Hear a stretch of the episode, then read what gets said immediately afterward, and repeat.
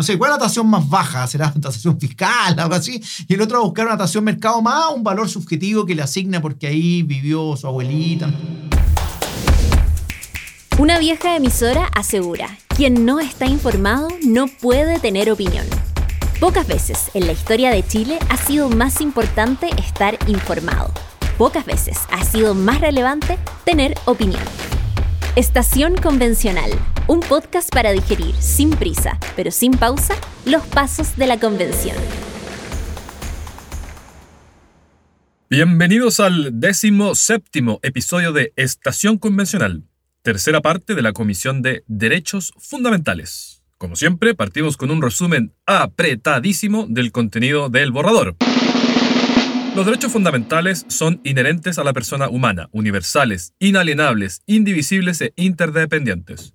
Su financiamiento propenderá a la progresividad. Nadie puede ser arrestado o detenido sin orden judicial, salvo flagrancia. Debe ser puesto a disposición del tribunal dentro de 24 horas informársele sus derechos y motivos de la detención y tiene derecho a un abogado. No hay detención por deudas, salvo incumplimiento de deberes alimentarios. Franco, es que ¿sabes lo que pasa? Es que uno podría interpretar que tú tienes miedo a la justicia por los problemas que estás teniendo. Entonces, es una interpretación que, creo que es válida. Se prohíbe toda discriminación. El Estado debe adoptar las medidas necesarias para corregir desventajas o sometimiento de personas o grupos. Se asegura a todos la igualdad ante la ley, Toda persona tiene derecho a autonomía personal y proyectos de vida, beneficiarse del progreso científico para ejercer sus derechos sexuales, el justo precio del bien expropiado, asociarse sin permiso previo, la memoria, verdad, justicia y reparación, la protección de los datos personales, comunicación en su propia lengua, la educación, alimentación sustentable, suficiente, nutricionalmente completa, pertinente culturalmente. Se crean instrumentos jurídicos eficaces para el catastro, regularización, demarcación, titulación, reparación y restitución de tierras indígenas. En caso de crisis humanitaria, el Estado asegura la reunificación familiar y retorno voluntario a los chilenos en el extranjero. El Estado puede participar en el diseño y construcción de viviendas, considerando en especial a personas de bajos ingresos y viviendas de acogida para violencia de género. El Estado garantiza la disponibilidad del suelo, impide la especulación y administra un sistema integrado de suelos públicos, que prioriza terrenos fiscales de interés social y adquiere terrenos a privados. Es deber del Estado ordenar, planificar y gestionar los territorios de acuerdo con el interés general y la equidad y con participación de la comunidad. El Estado garantiza acceso equitativo a servicios básicos, espacios públicos, movilidad segura y sustentable, trabajo decente con remuneración justa y suficiente, igual remuneración por igual trabajo, políticas públicas que permitan la conciliación laboral y la vida familiar y comunitaria, respeto a los derechos reproductivos de los trabajadores eliminando riesgos, condiciones justas y dignas en el trabajo de temporada agrícola, protección eficaz de los trabajadores y organizaciones sindicales mediante un órgano autónomo a cargo de su fiscalización, y mecanismos para la redistribución del trabajo doméstico y de cuidados. Las organizaciones sindicales son titulares exclusivas del derecho a la negociación colectiva. Se garantiza el derecho a huelga. Las organizaciones sindicales deciden el ámbito de intereses que se defienden y que no pueden ser limitados por ley. Solo se admiten limitaciones para atender servicios esenciales. Las organizaciones sindicales tienen derecho a participar en la dirección del sistema de seguridad social. El Sistema Nacional de Salud puede estar integrado por prestadores públicos y privados. Indígenas tienen derecho a sus medicinas tradicionales y a mantener sus prácticas de salud. La educación se rige por los principios de cooperación, no discriminación, inclusión, justicia, participación, solidaridad, interculturalidad, enfoque de género y pluralismo. La educación es de acceso universal en todos sus niveles y obligatoria desde primero básico a cuarto medio. El Estado coordina, regula y supervigila el Sistema Nacional de Educación no se puede discriminar en su acceso y está prohibido el lucro. La educación pública constituye el eje del sistema. Se reconoce el derecho de los integrantes de establecimientos a participar en la definición del proyecto educativo. Se garantiza la libertad de enseñanza, que incluye la libertad de apoderados a elegir el tipo de educación. Los profesores gozan de libertad de cátedra. el Estado garantiza el desarrollo de quienes trabajen en establecimientos que reciban fondos públicos, incluyendo su formación inicial y continua, y otorga además estabilidad en sus funciones. La educación superior es gratuita en las instituciones públicas y en las privadas que determine la ley. Se rige por los principios de equidad e inclusión, en especial en favor de los históricamente excluidos, e impide toda discriminación arbitraria. Se reconoce la autonomía indígena para desarrollar sus propios establecimientos dentro de los marcos del Sistema Nacional de Educación. Las instituciones que gestionan deporte profesional deben garantizar la democracia y participación vinculante de sus organizaciones.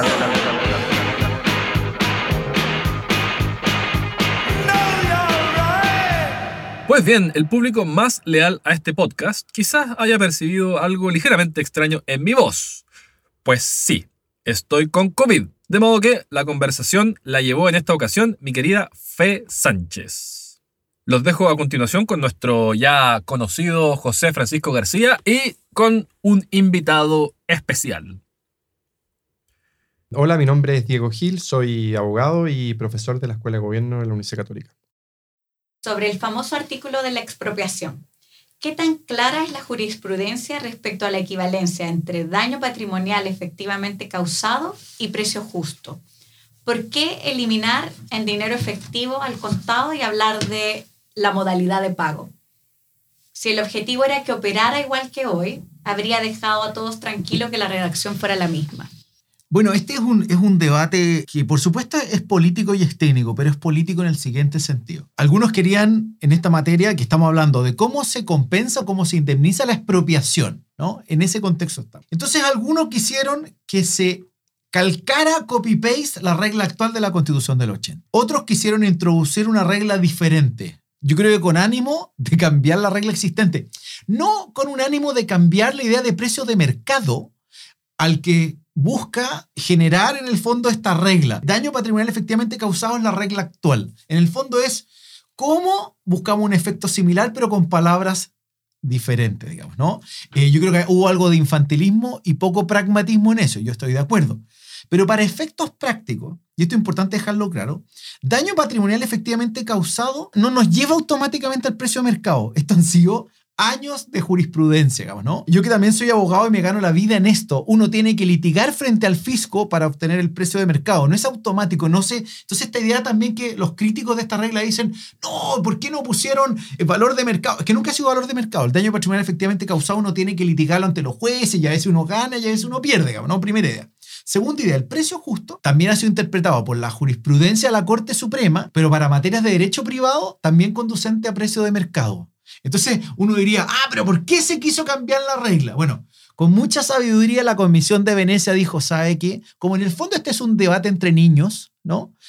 Es una gran idea seguir una regla distinta, alternativa, como los estándares de la Corte Interamericana de Derechos Humanos, que dice, mire, usted tiene que pagar de manera efectiva, oportuna y suficiente. Ese estándar no dejaría tranquilo a todos. Naturalmente, esto se prestó para una pelea. Ahora, daño patrimonial efectivamente causado que tiene a su favor. Tiene los 40 años de práctica constitucional e interpretación. Y precio justo, uno diría, mira, en realidad son, son bastante, razonablemente bastante equivalentes. Y en general la regla de propiedad quedó bajo estándares internacionales bastante decente. Pero claro, los que quieren mantener todo igual, querían esta regla, aducen certeza pero yo también creo que ahí también faltó pragmatismo. Uno podía encontrar perfectamente una tercera vía que dejara satisfechos a todos, pero se pusieron ambos en posiciones de esquina y en ese esquema, claro, ganó el que tenía la mayoría. Ahora, quiero dar tranquilidad de que el Estatuto de Derecho de Propiedad quedó muy razonable y quedó bajo estándares internacionales y no vamos a tener ningún problema en ese sentido. Ahora, modalidad de pago yo creo que sí es la única regla que es un poco más ambigua,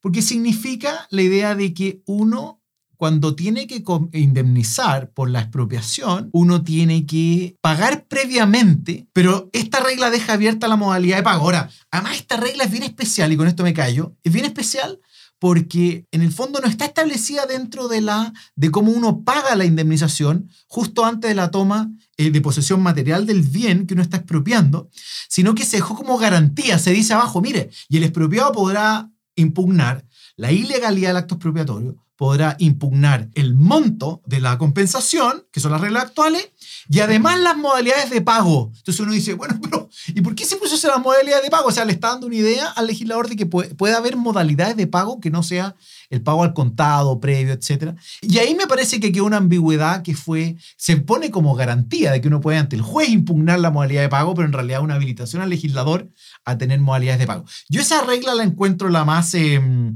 la que puede ser efectivamente controversial. Ahora, nadie ha discutido esta regla. Todo el debate se ha centrado en la idea de justo precio y es un fantasma que me parece no existe. Comparto con José Francisco casi todas sus apreciaciones. Yo, yo soy académico, no soy litigante. José Francisco tiene un, un, entendimiento mucho más claro sobre cómo se ha interpretado esta idea, cómo se podría interpretar desde los jueces la idea de precio justo, de justo precio. Lo que yo sí diría respecto de, de esta norma es un, una cuestión un poquito más conceptual que yo creo que puede ser interesante para pa pensar. En general, la, las constituciones políticas son muchas cosas, pero una cuestión central de, de la definición de una constitución política es que una constitución tiene un conjunto de reglas que básicamente son mandatos al legislador. Una función central de una constitución política es orientar al legislador. Y esa orientación, esa regulación de, de, cómo el legislador tiene que regular un montón de ámbitos públicos, puede ser más precisa o más general. De hecho, un ataque bastante común que se ha hecho a la propuesta de nueva constitución es que en algunos ámbitos el texto constitucional está orientando de manera muy específica lo que tiene que hacer el legislador. Eh, yo creo que lo que vamos a hablar con, en respecto de huelga puede ser uno de esos casos. En el caso de la propiedad, el problema que se está atacando en este caso es quizá el inverso. El texto es un poco más ambiguo de lo que regula la constitución del 80. Ahora, todos nosotros sabemos que la constitución del 80 tuvo una obsesión central respecto al derecho de propiedad producto de los traumas del pasado. Esta reforma constitucional permite nacionalizar las empresas mineras de la gran minería del cobre y además preservar para el Estado las riquezas básicas de nuestro país. Entonces, eso obviamente es la explicación de por qué cuando uno analiza el texto constitucional del 80 en comparación con otros textos constitucionales, uno ve en el texto de la Constitución del 80 una hiperregulación del derecho de propiedad. Tengo la absoluta seguridad que no será por el camino del socialismo ni del estatismo, sino que será por el camino de la iniciativa creadora de las personas y por el camino de la economía social de mercado que en estos años se ha impulsado en Chile y que debe continuar. En la propuesta de nueva constitución, en varias de sus propuestas originales, se trató de ser un poco más ambiguo con el derecho de propiedad. Y de hecho, si uno mira un poco la votación, uno se puede dar cuenta de que finalmente el texto de la regulación del derecho de propiedad quedó bastante más cerca del estándar de la Constitución del 80 de lo que estaban eh, formulaciones originales.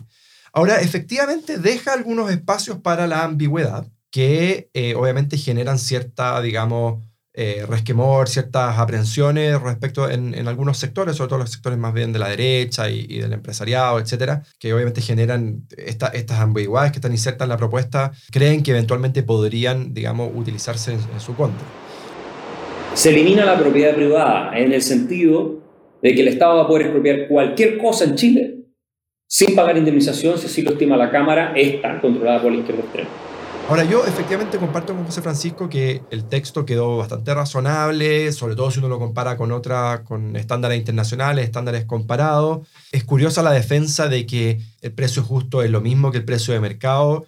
Y, y entonces uno obviamente se hace la pregunta de por qué se hizo esa modificación, digamos. ¿eh? Eh, esas cuestiones quizás no fueron bien pensadas eh, o, no, se, no se previó bien la reacción que iba a poder generar en general, pero en general yo creo diría que el, que el estándar es un estándar bastante común. Uno debiese decir que hay una protección bastante clara del derecho de propiedad, sobre todo porque hay porque incluye dos garantías institucionales que son súper importantes. Primero, que la, expropiación tiene que ser regulada por ley, una garantía institucional súper importante, un texto constitucional comprometido con el derecho de propiedad.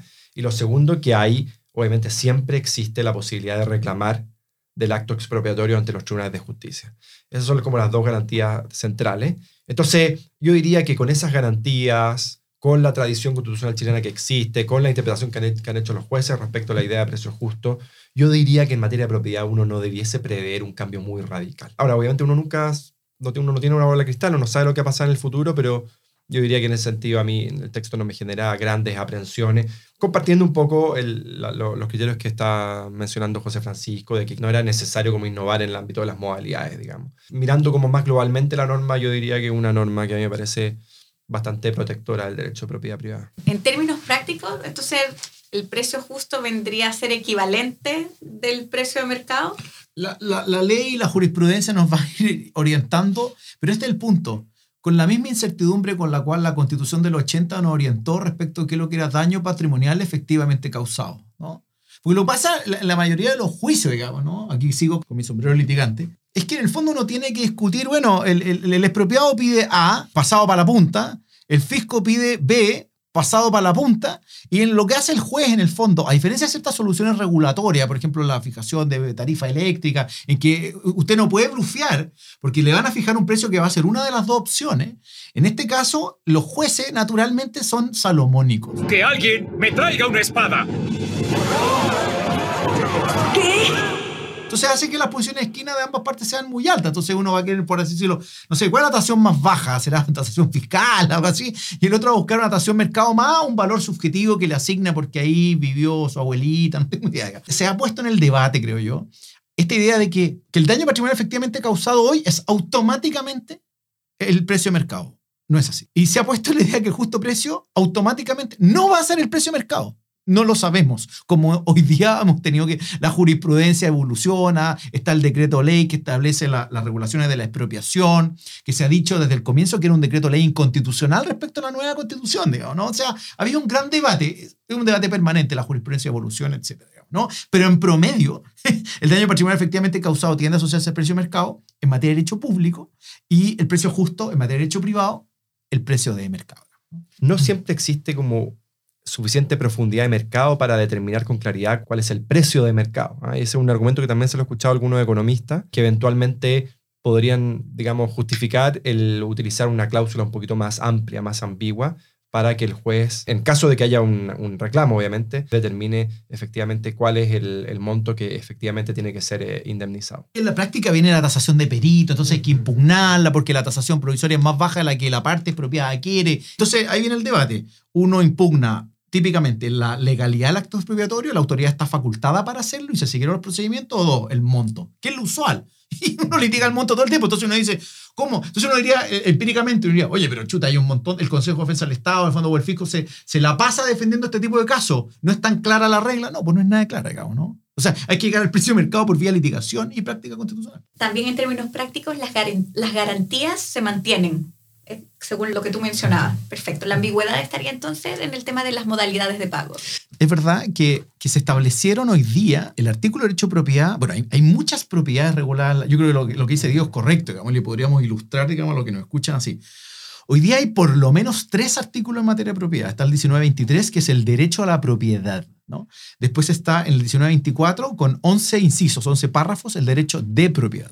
Y luego está en el 1925, el derecho a la propiedad intelectual e industrial, ya las creaciones artísticas, en fin. O sea, uno tiene, no sé, veintitantos párrafos dedicados a la propiedad. La Constitución norteamericana también es más minimalista, pero en el fondo es una regla nomás, un párrafo, ¿no? Esa es la, la proporción. Cualquier constitución va a tener dos o tres párrafos, no más que eso, en que son las reglas que estamos hablando. Este tipo de garantía, el derecho de propiedad en su contenido esencial, que respecto a toda clase de bienes, lo que ya está bien garantizado en la propuesta nueva constitución, etc. Pero es verdad que la constitución del 80 regula en materia de expropiación una serie de reglas procedimentales. Oiga, si yo no acuerdo, en el fondo con el fisco, puedo pedir el pago al contado mientras esto se arregla, eh, voy a poder impugnar esto, una serie de reglas adicionales. Uno diría, claro, es más garantista, claro que es más garantista, en el fondo, y establece, pero son una serie de materias que uno las encuentra en la ley, el fondo, ¿no? No tienen que estar reguladas en la Constitución. En una Constitución no encuentra este detalle procesal. Pero claro, algunos dicen, ah, ven, se disminuyen las garantías. No, no, pero eh, habían sobre garantías, digamos, ¿no? Y esto pasa en muchas otras materias, digamos, ¿no? Hoy día se regula con cuatro o cinco incisos el Estatuto Constitucional de la Propiedad Minera, de manera muy extensa. Y ahí había un gran debate también. Entonces, hoy día se desconstitucionalizó buena parte de esas reglas. Pero esas reglas tenían una serie de, de garantías proce- procesales o reglas procesales, etcétera, que, que- que en el fondo están hoy día desarrolladas en la Ley Orgánica Constitucional de Concesiones Mineras y en el Código de Minería. digamos, ¿no? Entonces, Claro, pero como que la ley se ha depreciado, digamos, ¿no? O sea, como que, ah, solo está en la ley. No, si en la Constitución tiene que estar lo- los acuerdos básicos, todo el resto en la ley, digamos, ¿no? Entonces, ah, que va la ley. Entonces pasa lo que dice Diego y aquí me vuelvo a callar. Entonces algunos dicen, ah, pero usted tiene una, está redactando una constitución súper larga, eh, porque usted quiere una constitución programa con una cierta orientación. Perfecto, la convención echó para atrás gracias a los moderados y en muchas de estas materias quitó artículos o incisos y puso mandato al legislador, como comentaba Diego. Entonces, ¿qué dicen ahora? No, entonces hay, ahora hay incertidumbre. Ahí hay una deshonestidad intelectual. O sea, o usted quiere una constitución larga y específica y detallada, y, y por lo tanto usted su crítica es pedirle más espacio a la ley, a la política democrática, y luego cuando se cambia hacia, hacia ese destino, usted dice, ah, no, pero ahora quiere regulado la ley. Incertidumbre. No, eso hay una deshonestidad intelectual y la, y la vivimos en el debate, digamos, intensamente y por ambos bandos, digamos, ¿no? Sí, totalmente de acuerdo con José Francisco, creo que es muy buen punto. Creo que repite un poco lo que, lo que yo mencionaba al principio. En el ámbito de la propiedad hay más aspectos centrales que están delegados a la ley, digamos, y hay una mayor apertura hacia las decisiones del legislador. Lo que sí habría que mencionar, creo yo, es que en algunos otros aspectos que también se vinculan con la propiedad, en particular aguas y el régimen minero, hay algunos cambios sustantivos. Yo creo que eso está, escapa obviamente lo que, lo que podemos discutir en, este, en el tiempo que tenemos en este podcast, pero, pero hay algunos cambios de régimen relevantes que sí hace la propuesta de, de nueva constitución respecto a cómo se había regulado esos estatutos como más específicos respecto a algunos, de algunos bienes. En lo general, en la regla general, creo que José Francisco tiene, está, está en lo correcto. Aquí, como en muchas otras materias, nos perdimos. Este es el debate histórico constitucional en Chile, pero es un debate sesentero en el fondo, ¿no? Hoy día el problema de, de la propiedad física no es el problema, en el fondo. De, nuevo, sombrero litigante. Los problemas que uno ve en la vida práctica son regulaciones expropiatorias, digamos, ¿no? O sea, donde hay regulaciones que tienen tal impacto respecto al estatuto de propiedad, y esto es interesante, porque cuando yo limito la propiedad por causa pública, etcétera, yo no tengo que compensarla porque hay una función social de la propiedad. Una servidumbre a un predio cualquiera, digamos, no, oiga, usted tiene que dar paso. Es una limitación. Oiga, compénseme, no, no jodas. Si eso, es un- usted tiene que darle paso a la gente para que pase ahí al borde del lago, etcétera, digamos, ¿no? La limitación o la regulación que usted está haciendo es de tal entidad que económicamente se vuelve una expropiación, no una limitación. Por lo tanto, usted la tiene que compensar. Y esto pasa en un montón de materias. Contratos sofisticados, bolsas de valores, debates sobre la energía eólica. O sea, en el fondo, debates del siglo XXI de la propiedad y nosotros seguimos pegados en los debates de, de la reforma agraria, de los... O sea, realmente otra oportunidad perdida porque, de nuevo, las posiciones de esquina infantiles, en el fondo, están con debates de hace 50 años, porque son los que, claro, ideológicamente los siguen golpeando. Ha iniciado ya la reforma. Así como desde noviembre del 64 hasta marzo del 66, la Corporación de la Reforma Agraria acordó la expropiación de 642 mil hectáreas. Entonces empieza con que ahora viene la UP y hay un debate. Entonces, no sé, pues, los- mis alumnos en la católica me miran con cara de, de profesor, estos debates son antiguos. Pero en realidad nosotros estamos viendo que los debates van en otra dirección. Entonces aquí me parece un buen ejemplo. O sea, de nuevo seguimos pensando el problema de la propiedad física de los 60 y hoy día la vida real es otro, otro debate. En el fondo es, ¿cuáles son? ¿Cuándo el fisco se pasa de listo y te pasa una expropiación con la lógica de una regulación. Ese es el debate hoy día. De fondo. Eso es lo que es relevante. Ahí es donde te pasan gato por liebre. Pero, pero no, pero no el debate de expropiación física, porque aquí te va a pasar el mob, quiere pasar una carretera. No, eso no es el debate. no el debate.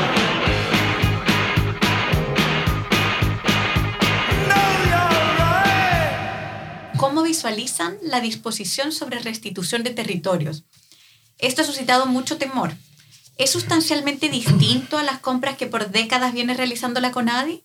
Uno de los aspectos centrales de esta propuesta de, nueva constitución tiene que ver con el hecho de que se quiso generar un marco constitucional que de alguna manera se hiciera cargo de una deuda pendiente que el Estado chileno tiene con los pueblos indígenas. Yo creo que hay, hay muchas normas en el texto constitucional y yo diría que mucha de la resistencia respecto del texto constitucional viene por la forma en que la Convención Constitucional interpretó esta idea de que el Estado chileno tiene una deuda pendiente histórica profunda con los pueblos indígenas. Este no es mi área de expertise, entonces me cuesta pensar, digamos, las implicancias institucionales directas que va a tener esta regla. ¿ah? Ahora, mirando el texto, sobre todo mirando yo creo la, la norma que, que nos invitaron a comentar, que es el artículo 79, yo diría que la idea de restitución, voy a leer la norma porque creo que es importante como entenderla, este es el párrafo 3 del artículo 79, que dice la restitución constituye un mecanismo preferente de reparación de utilidad pública e interés general. Es decir, el texto se compromete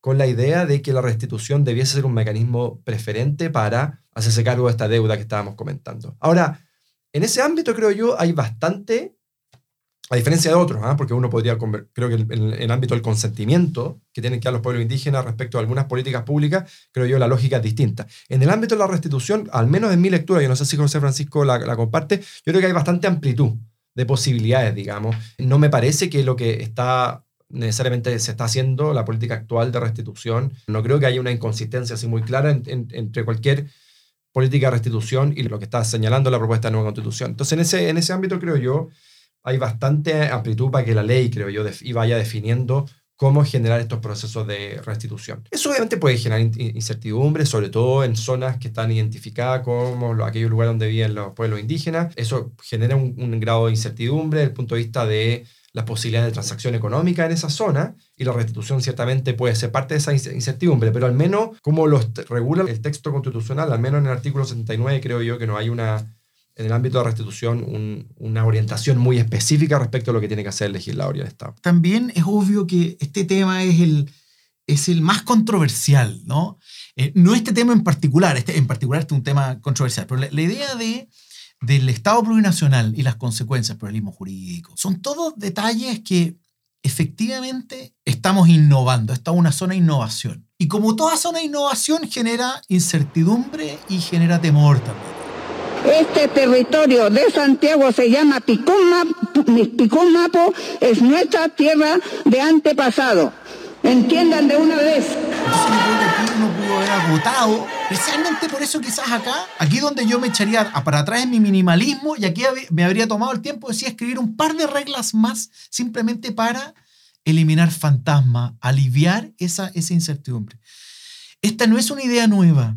A mí me cambió mucho mi enfoque sobre este tema cuando leí, parcialmente, porque son 600 y tantas páginas, el informe de la Comisión Elwin, que convocó el presidente Lago, presidida por el presidente Elwin, y que en la parte de política pública la escribió Carlos Peña y en la parte económica la escribió Felipe Larraín, digamos. ¿no? Yo ya me, me, me referí a ese informe. Pero ese informe tenía una serie de propuestas de política pública, de implementación, y una de ellas era esta, digamos, ¿no? la Comisión de Restitución. Esa Comisión Territorial Indígena, cuando la propone el informe Elwin, era más acotada, en menos tiempo, me parece que, ya no me acuerdo ahora, pero me parece que era máximo dos años, creo. Y la idea era terminar con la incertidumbre en torno al tema de la propiedad indígena. Y esos fueron compromisos importantes. Uno de ellos fue este, digamos, ¿no? Yo realmente invito a nuestros auditores a, a leer la primera parte, la presentación de ese informe de la Comisión Verdad y Nuevo Trato, porque tiene mucho de lo que se ha avanzado hoy día en plurinacionalidad y en pluralismo jurídico y, jurisdicción indígena. Es verdad que en ese entonces no se hablaba de Estado plurinacional porque era un concepto que, que, no tenía mucha fuerza. De hecho, viene con fuerza efectivamente en las constituciones de, de Bolivia, Ecuador, el 2008 y el 2009. Entonces, el, para el 2003 no era un tema que fuera tampoco en Latinoamérica con esa fuerza, digamos, ¿no? Pero el resto del andamiaje institucional, o sea, uno podría perfectamente borrar Estado plurinacional de la nueva constitución y quedarse con este andamiaje institucional y sería un poco muy parecido a lo que propuso la Comisión Elwin. Entonces, hace 20 años el Estado de Chile se comprometió con los pueblos originarios, pero no solo al reconocimiento de los pueblos originarios que hoy día se tira así como al aire, ah, sí los vamos a reconocer. No, no, no. Son 70 páginas de medidas muy específicas en materia de política pública y económica y muchas de ellas están recogidas en la, en la propuesta de nueva constitución. Y esta, yo creo que está pensada de una manera que busca al revés, generar certidumbre. Y me parece busca consolidar las tierras que ha venido comprando con Adi desde hace, no sé, más, más, de 20 años, digamos, ¿no? Y tratar de terminar un poco con, con, la especulación que hay sobre esa materia, en fin, que se ha prestado también para varios problemas de diseño. Y por supuesto, yo creo que lo que más se ha discutido, y este tipo de cosas que uno puede discutir de buena fe, es la composición de esta comisión. ¿Quiénes tienen que formar parte de esta comisión? Perfecto. Ya, ok. Solamente por representantes de, las de las comunidades indígenas y por, y por eh, personeros nombrados por el presidente de la República algunos les parece, como además hay un plazo de un año, dicen, ah, pero esto se le está tratando en el fondo de pasar esto al presidente Boric a su discrecionalidad. Ya, uno podría buscar más equilibrio, perfecto. Pero es un problema del diseño de la comisión. La pregunta es si estamos de acuerdo con el punto de fondo, que generar certidumbre ahí donde hay incertidumbre. ¡Epa! Solo dos preguntas y casi 30 minutos. Se nos anduvieron entusiasmando nuestros próceres del derecho constitucional. Vamos a charquear esto más que de costumbre y lo vamos a dejar hasta aquí por hoy. Así que se nos fue el episodio. O se les fue más bien, porque yo no pude asistir, limitado por aquella alma brava que tuvo la mala idea de comer un murciélago. Seguimos la otra semana, siempre hincándole el diente a la Comisión de Derechos Fundamentales. Hasta entonces. Estación Convencional es una producción de pivotes, reformismo innovador con mirada de largo plazo.